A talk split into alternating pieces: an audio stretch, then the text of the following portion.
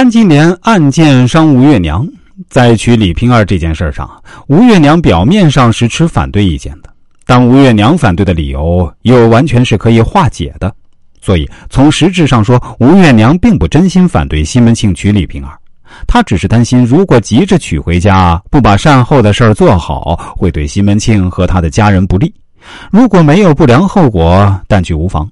所以，听了吴月娘谈的不宜娶李瓶儿的理由，西门庆虽然情绪受挫，但也觉得不无道理。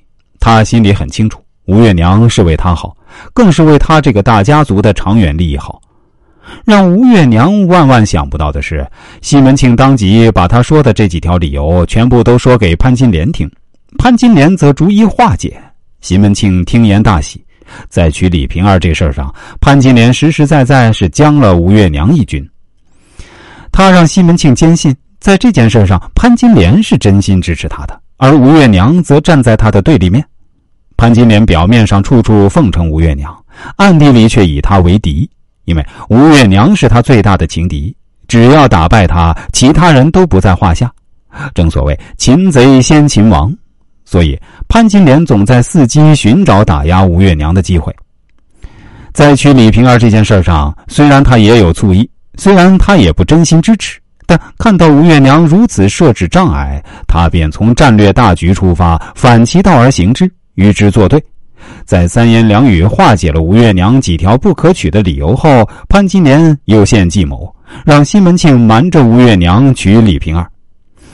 进而搅动三寸不烂之舌，挑唆西门庆与吴月娘反目为仇，致使西门庆与吴月娘很长时间相互不搭理。且看潘金莲是如何搬弄是非、挑拨离间的。当西门庆因为李瓶儿嫁了蒋竹山这个矮王八而愤愤不平时，潘金莲说：“亏你连嘴还说嘞，奴当初怎么说？先下米，先吃饭，你不听。”只顾来问大姐姐，常言道：“信人掉丢了瓢。”你做差了，你埋怨那个。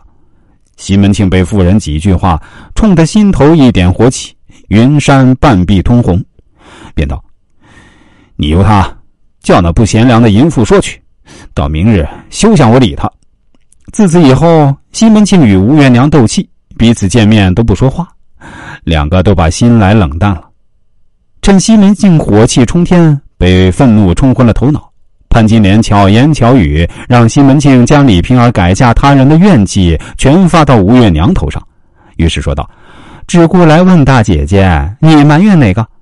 没理由埋怨别人，要埋怨只能埋怨吴月娘。”吴月娘万万没想到，她为西门庆娶李瓶儿深思熟虑的几条建议，却成了潘金莲火上浇油、借题发挥、陷害她的材料，成了。交恶西门庆的原因。